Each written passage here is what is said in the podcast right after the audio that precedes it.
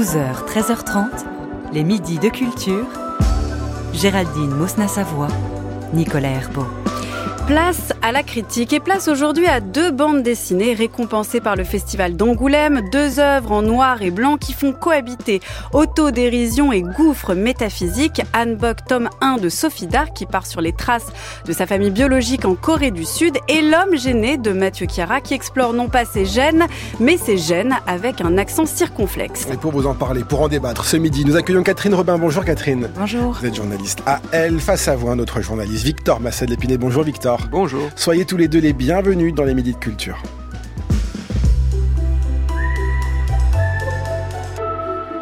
Et on commence non pas avec une première BD comme on en a l'habitude, mais d'abord avec vos impressions sur cette 51e édition du festival d'Angoulême. Catherine Robin, vous avez été marquée par le sacre de l'autrice britannique Posy Simmons à qui le Grand Prix a été remis.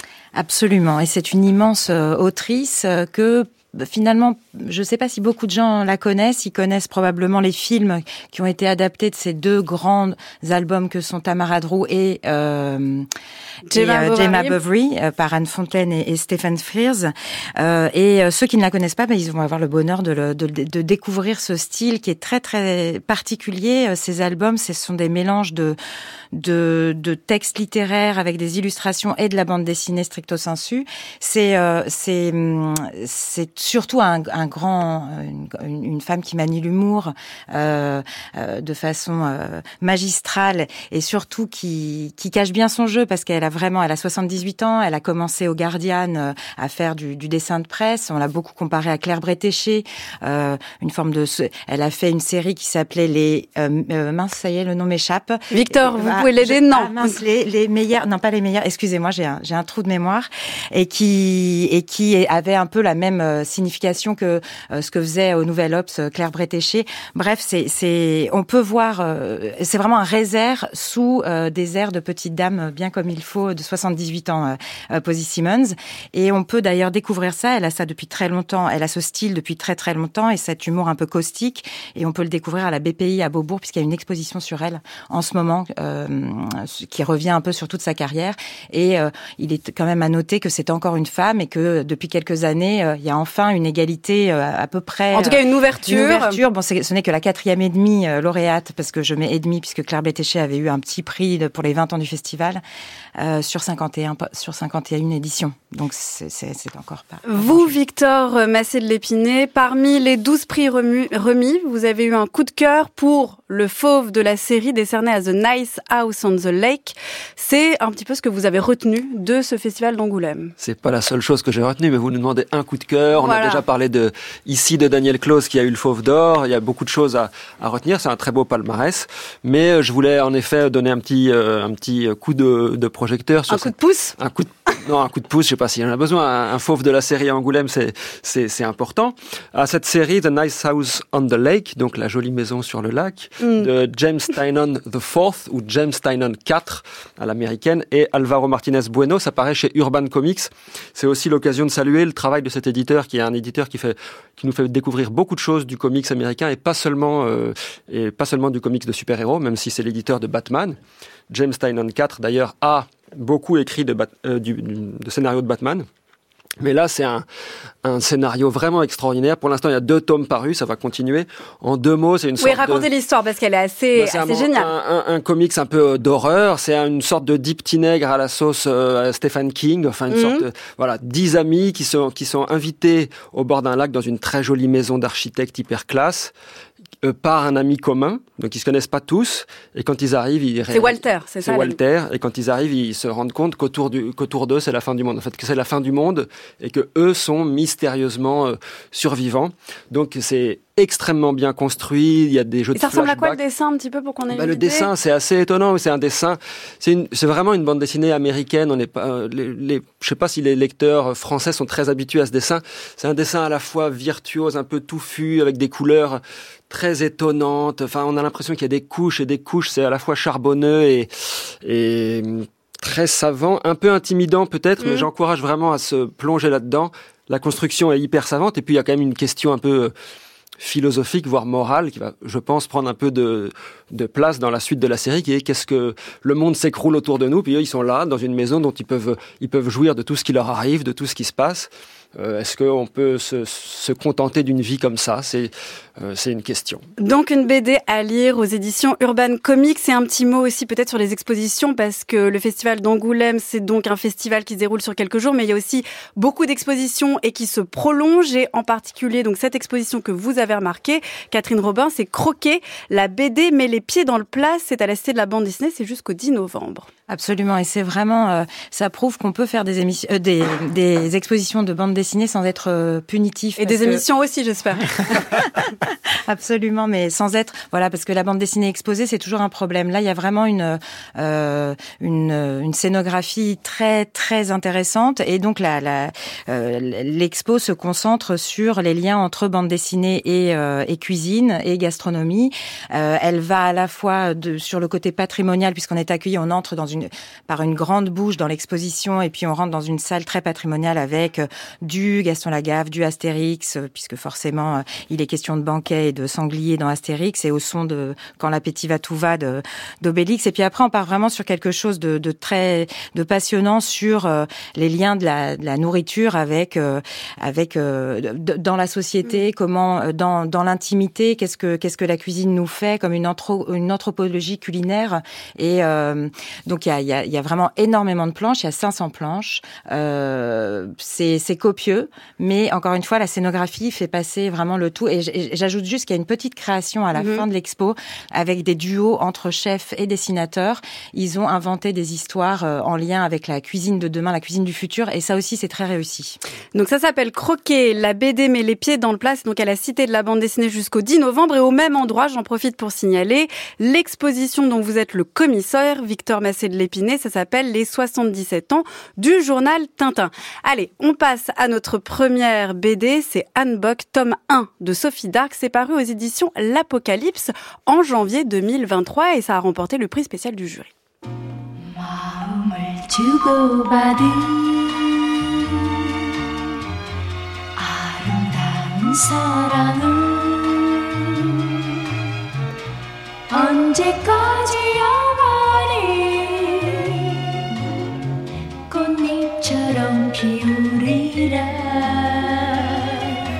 Sophie n'a pas revu son pays d'origine, la Corée du Sud, depuis son adoption avec ses trois sœurs en 1980. Avec l'une d'elles, Virginie, qui est clairement à la tête du projet, elles y retournent durant l'été 2004 en quête de leur famille biologique. Cousins, oncles et tantes se succèdent avant la rencontre avec celle qu'elles appellent la mère. Passant d'un style épistolaire un peu cartoon au récit tantôt drôle, tantôt mélancolique, sans oublier les dessins façon photo, et le tout en noir et blanc, Sophie Dark offre une BD autobiographique récompensée, je cite, pour sa narration, son esthétique et l'originalité de ses choix, avec le fauve spécial du jury. Qu'en avez-vous pensé, Victor Massé de l'Épinay eh bien, j'ai beaucoup aimé. Il faut dire que j'ai découvert ce, cette bande dessinée euh, à Angoulême. J'ai vu qu'il était en sélection, je ne l'avais pas vu. Je suis allé l'acheter à la bulle du Nouveau Monde sur le stand de l'Apocalypse. Euh, J'aime ce récit. Auprès de euh, avec, un billet de 5 euros. Et avec quelques non, pièces. je sais pas combien ça coûte, 19 euros. Avec Jean-Christophe Menu, l'éditeur, qui était là, et c'est mm. l'occasion de, de, dire un peu un mot sur la tradition peut-être dans laquelle s'inscrit cette bande dessinée, qui est vraiment la, une grande tradition peut-être de la bande dessinée alternative. L'éditeur, c'est l'Apocalypse, donc Jean-Christophe Menu, qui était un des, -hmm. un des fondateurs de l'association. Ça ressemble beaucoup à un livre de l'association dans la, la pagination, la fabrication, le bleu de la couverture, les encres, le papier. Enfin, c'est vraiment un livre qui est dans cette, dans cette, autobiographique, en noir et blanc, dans cette grande tradition. Et puis, euh, il y a une autre figure tutélaire un peu, qui est Fabrice No, qui signe euh, une préface. Euh, Fabrice No, c'était un des fondateurs de la, de la maison d'édition Ego Comics, qui était aussi une des grandes maisons euh, alternatives qui a disparu, mais qui a été créée euh, aussi au tout début des années 90. Cette préface de Fabrice No, elle est euh, un peu intimidante. Faut dire, moi j'ai commencé par la préface parce qu'il cite euh, à la fois euh, Will Eisner, Barthes, Lévinas, Velasquez, Rembrandt, etc. Et il nous dit surtout c'est pas un livre sur l'adoption. L'adoption n'est pas le sujet du livre. Euh, si on si on le résume à ça, on passe à côté de la dimension méta, qui est la pluralité des représentations. Alors c'est un peu intimidant. Et pourtant, c'est vrai. Euh, ah oui, vous ne diriez pas que c'est une BD sur l'adoption. Alors, c'est pas le sujet de l'adoption, c'est pas une BD à thèse, on eh bien, d'accord. Si, c'est évidemment une BD sur l'adoption, puisque c'est autobiographique, mm. et il faut en dire quelques mots, mais vous l'avez vous l'avez fait, c'est quand même une histoire forte et assez originale puisque c'est euh, Sophie donc euh, Sophie d'Arc a été adoptée avec ses trois sœurs. Donc une une une euh, sororité. sororité ou une, fratrie de sœurs. de, quatre sœurs qui sont adoptées en 1980 et elles partent donc découvrir leur famille biologique la mère biologique et elle parle de la mère bio la, famille biologique etc le géniteur parfois oui. Mais là où c'est pas une bande dessinée là où c'est pas quelque chose de classique, c'est que c'est pas une quête identitaire. Enfin, il y a beaucoup de bandes dessinées autobiographiques aujourd'hui qui sont un peu dans les mêmes euh, dans les mêmes ornières. Euh, la quête identitaire, l'exotisme. Euh, vous avez dit qu'elle retrouve par exemple sa mère c'est pas du tout l'acmé du livre où la mère arrive, ça y est, on va pouvoir.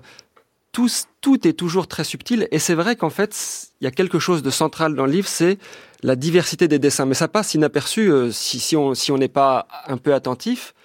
Il y a du dessin un peu cartoon, il y a du dessin euh, très réaliste, extrêmement réaliste. Et en fait, c'est vraiment un livre sur la mémoire, l'image, les liens entre la mémoire et les images, les images qu'on se crée, les images qu'on découvre qui sont souvent des photos, qu'on regarde avec d'autres, qu'on confronte à des choses qu'on sait, et puis le visage aussi, le visage qu'on a euh, quand on retrouve ses parents, quand on retrouve sa mère, euh, des oncles, des tantes et qu'on se ressemble. Et puis comment euh, rendre ça, comment essayer de... Alors, alors il y a une construction qui est assez un peu gigogne parce que c'est un livre qui a été, ça on l'a pas dit, mais écrit sur près de 18 ans. C'est un livre qui a été entamé en 2005 dans une correspondance et on a les, la, la correspondance dessiné dans un certain style mhm. qui est inséré, et puis ensuite des photos qui sont recopiées, qui sont grattées, qui sont tout est fait à la plume et à l'encre noire, mais avec. Euh, euh, mais je trouve ça moi très remarquable dans la, à la fois dans la confiance qui est faite au dessin et au lecteur. Il n'y a pas de flèche explicative, il n'y a pas de, de, de, gros effets, il n'y a pas de gros sabots. Euh, mais c'est un livre vers lequel on a envie de revenir pour euh, pour revoir comment elle, comment elle raconte les choses, comment se font ces choses-là. Et euh, moi, c'est un livre que j'ai trouvé très beau et très émouvant. Catherine Robin. Alors moi, je suis tout à fait d'accord avec les, les, adjectifs et euh, la façon dont le jury a, a, parlé du livre dans ce que vous disiez à l'instant, Géraldine. Et je suis aussi d'accord avec ce que dit Victor euh, dans euh, dans cette idée que ce qui m'a le plus emporté, parce qu'en effet, c'est une thématique qui a été déjà traitée par la bande dessinée à la fois aux États-Unis et aussi en France. Cette question et précisément de la question de l'adoption des, des enfants euh, sud-coréens par des occidentaux. On a vu déjà plusieurs albums sur ces questions, et je trouve que là où elle réussit quelque chose vraiment de d'exceptionnel parce que moi j'avais repéré ce livre quand il est sorti et je l'avais déjà beaucoup aimé et donc je suis vraiment ravie de ce prix pour pour lui et pour elle. Euh, je crois que ce qui m'a beaucoup plu c'est cette c'est cette économie de sentimentalisme qu'elle fait, c'est-à-dire qu'elle raconte une histoire qui est quand même euh, qui, qui, qui, qui, contient les bases de tout conte, c'est-à-dire euh, l'abandon, l'orphelinat, l'adoption. Bon pour elle ça se passe plutôt bien visiblement avec ses parents adoptifs et la famille qu'elle s'est la famille qu'elle a aujourd'hui. Mais il y a vraiment tous ces ingrédients du, conte euh, qui, normalement nous brisent le cœur.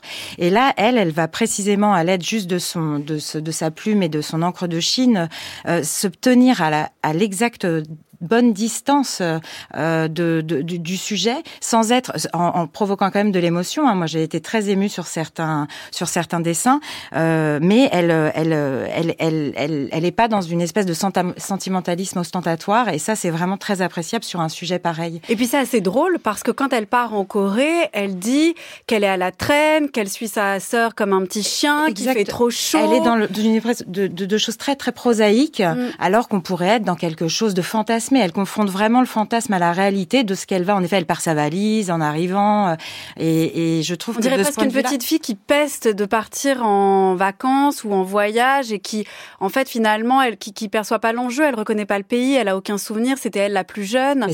C'est toute l'ambivalence de ses parcours et de ses quêtes en fait, hein, parce qu'elle attend quand même. Euh, donc elle a, elle a une vingtaine d'années quand elle fait ce, ce, premier chemin. Elles ont toutes euh, des histoires très différentes. C'est aussi, bien évidemment, vous le disiez étudié Victor, un livre sur la construction du souvenir et selon qu'on soit l'aîné, la deuxième, la troisième, la quatrième, on a, on, vit les mêmes choses, mais alors on n'aura jamais le même regard sur sur ces choses-là. Il y a aussi quelque chose de très joli que je voulais juste ajouter sur ce, ce dont vous parliez sur les sur les styles différents de dessin.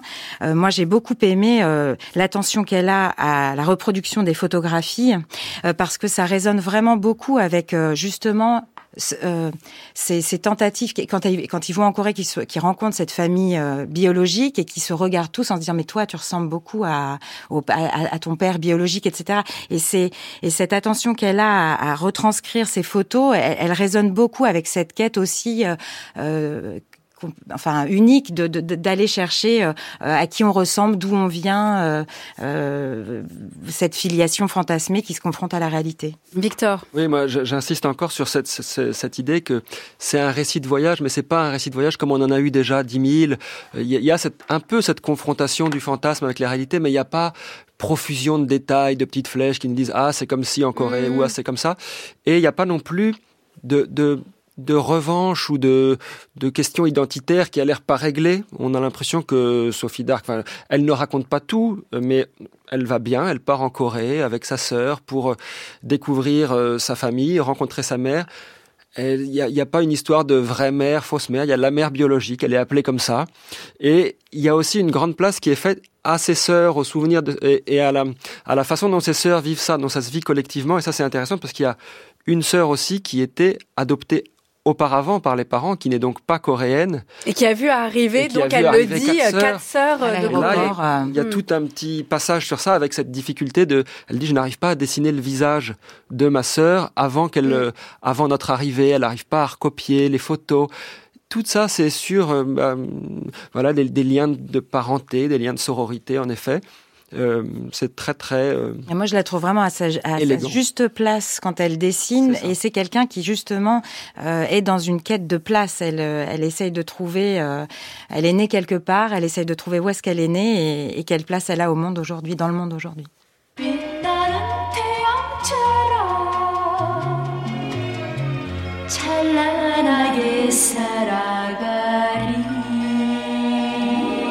C'est le prix spécial du jury de, ce 50, cette 51e édition du Festival d'Angoulême.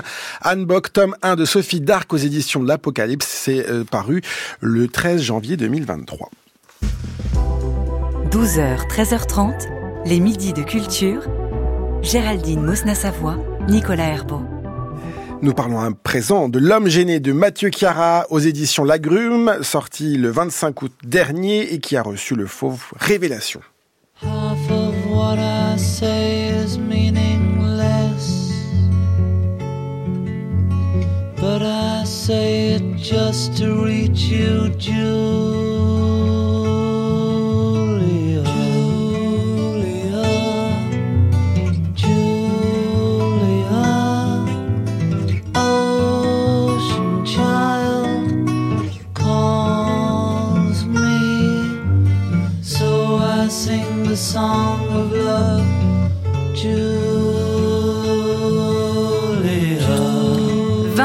Seul dans son appartement. Il pourrait bien lire, regarder un film ou prendre un bain, mais en fait, il ne fera rien.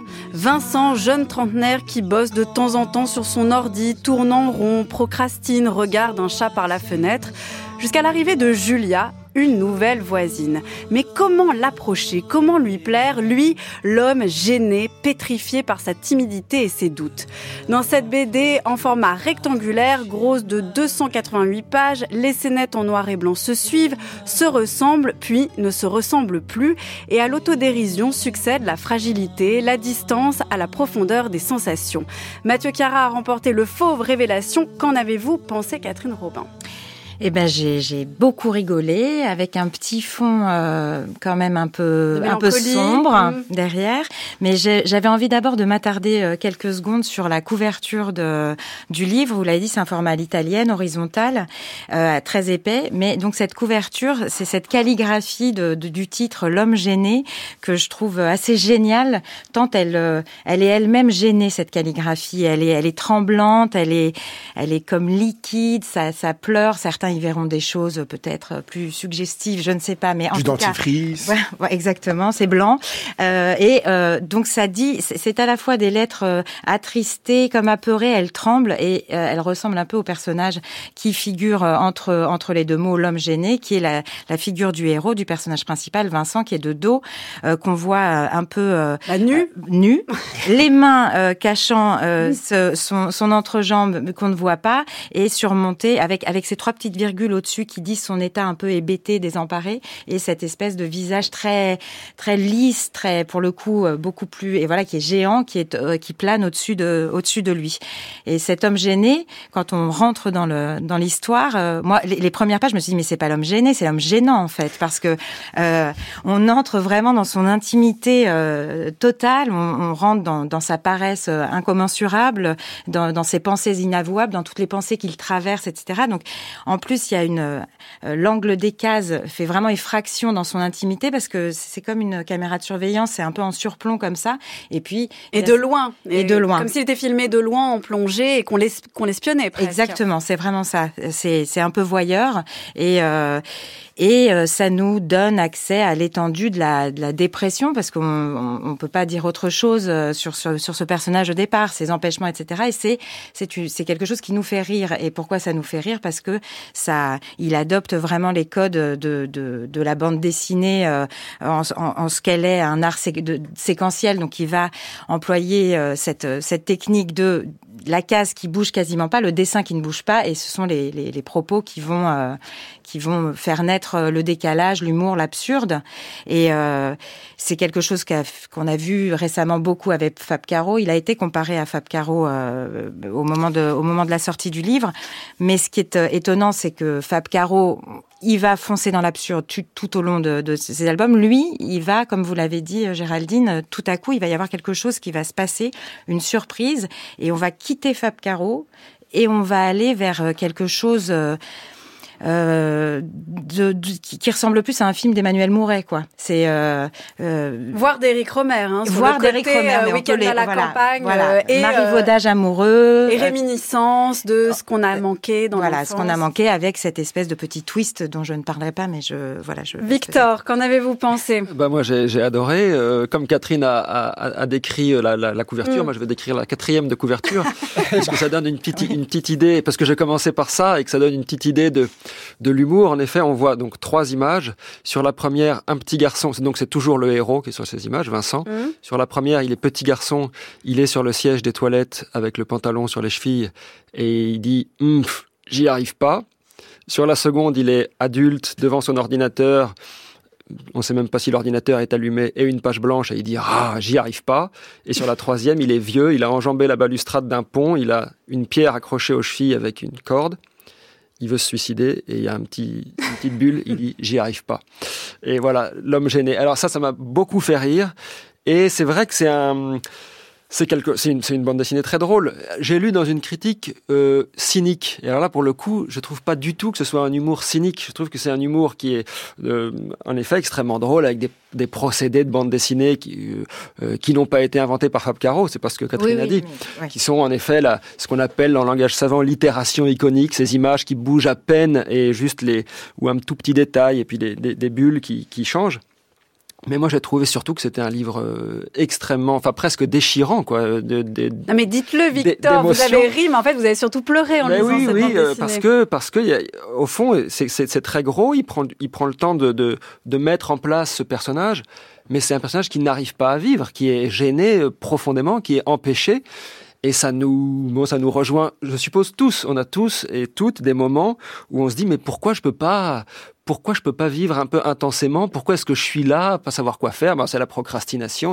Alors bien sûr, on peut s'en amuser, on peut rire de soi-même, mais au fond, et il, le fait, ça, il remonte à ses souvenirs d'enfance, à des choses très ténues qui disent qu'est-ce qui s'est passé, enfin, mais sans que ce soit non plus explicatif, mais des moments où on a, l'impression que la vie est là, à portée de main, et on n'arrive pas à la saisir. Quoi. Et ça, c'est quand même euh, quelque chose de, d'assez déchirant, d'autant que, bon, alors j'ai dit que sur la quatrième de couverture, il était question presque de suicide à un moment. Alors on va pas raconter la fin, qui est d'ailleurs un peu évanescente. Mais qui reste ouverte, finalement. La fin reste ouverte, mm. mais les toutes dernières pages, c'est un souvenir d'enfance longuement détaillé. Qui est beau, mais qu'est-ce qu'il est beau, souvenir d'enfance d'une journée au bord de la mer avec euh, sa famille et effectivement euh, qui à un moment donné la journée se finit et on a l'impression que c'est le début pour lui de, de la dépression. L'ombre arrive et, euh, et d'ailleurs il me semble que c'est le sous-titre euh, avant ou avant que l'ombre n'arrive euh, qui fait que en fait la vie de Vincent bascule. Et d'ailleurs il faut parler de cette alternance peut-être. Je vois que vous êtes tous en train de vérifier quel est le sous-titre de la bande dessinée. Non non moi je regardais autre chose. L'alternance entre le rythme, le ton de la quotidienneté du début et après le récit de grande ampleur qui va de l'enfant à la réminiscence, jusqu'à un moment donné une sorte d'accélération dans le temps où en fait on va le voir tout à coup très vieux et qui va confronter ce souvenir d'enfance au bord de la mer à sa propre vieillesse. Victor, vous voulez réagir? Oui, mais il y a aussi euh, une autre chose dont il faut parler quand même, qui est une alternance entre ces dessins, donc que Catherine a très bien décrit, un peu caméra de surveillance, vue plongeante sur un mm, petit mm. personnage qui est un peu comme un Playmobil, euh, comme ça, un peu animé, et puis des vues totalement différentes qui sont des vues subjectives où on voit à travers l'œil de Vincent c'est toujours fait au trait, je pense que c'est au rotring, enfin au, euh, c'est quoi le rotring? C'est un stylo très fin, euh, noir, à l'encre noire. C'est un dessin très, très lisse, très très propre, comme ça, tracé simplement avec des, des noirs euh, coloriés, assurés. Et, et, quelquefois, on a des vues euh, en très gros plan de ce qu'il voit, en particulier quand il regarde euh, Julia, quand il regarde les, les, femmes qu'il trouve belles. Et là, ça, ça, ça, donne un effet visuel tout à fait différent, puisque les cases ne sont pas séparées par des, par des bordures, ne sont pas tracées. Donc quand on a huit fois la vue de sa salle à manger ou de son salon où il est dedans, on, on voit bien les cases, mais mm. quelquefois on voit des, des gros plans d'une épaule, à côté un œil, à côté un nez. Et comme, comme le, bord de la case n'est pas tracé, ça donne une espèce de flou, quelque chose qui est, qui est plastiquement très différent. Et ça, c'est aussi une des grandes forces, à mon avis, euh, ouais, graphique du, du, livre. Et on peut dire peut-être un, un, mot sur euh, Mathieu Cara parce que c'est le fauve révélation. Euh, donc euh, il a fait une autre BD avant qui s'appelait hors jeu et qui est vraiment donc un auteur à suivre euh, selon vous Victor? Bah oui, moi j'ai découvert hors jeu, je sais pas comment j'étais passé à côté. c'est sur le foot. C'est sorti en 2016, c'était sur le foot, j'adore le foot. Alors là pour le coup c'est hilarant, un match de foot raconté, enfin de, de très loin par tous les acteurs, les arbitres et puis des gens de la rue, puis des SDF, puis des, les familles du, du, mm. du foot, des footballeurs qui sont là. C'est très très drôle. Ça s'appelle L'homme gêné de Mathieu Chiaras. C'est à lire. C'est aux éditions Lagrume. Ça a remporté le Fauve Révélation. Merci à tous les deux. Catherine Robin, on vous lit dans Elle. Victor Massé de l'Épinay, on peut aller voir votre exposition Les 77 ans de Tintin. C'est à Angoulême. Et c'est la date de fin, rappelez-moi. Oh, ça date, ça dure jusqu'au mois de mai, au moins. Alors voilà on a le temps. Toutes les références sont sur le site de France Culture à la page de l'émission Les Midis de Culture et sur l'application Radio France.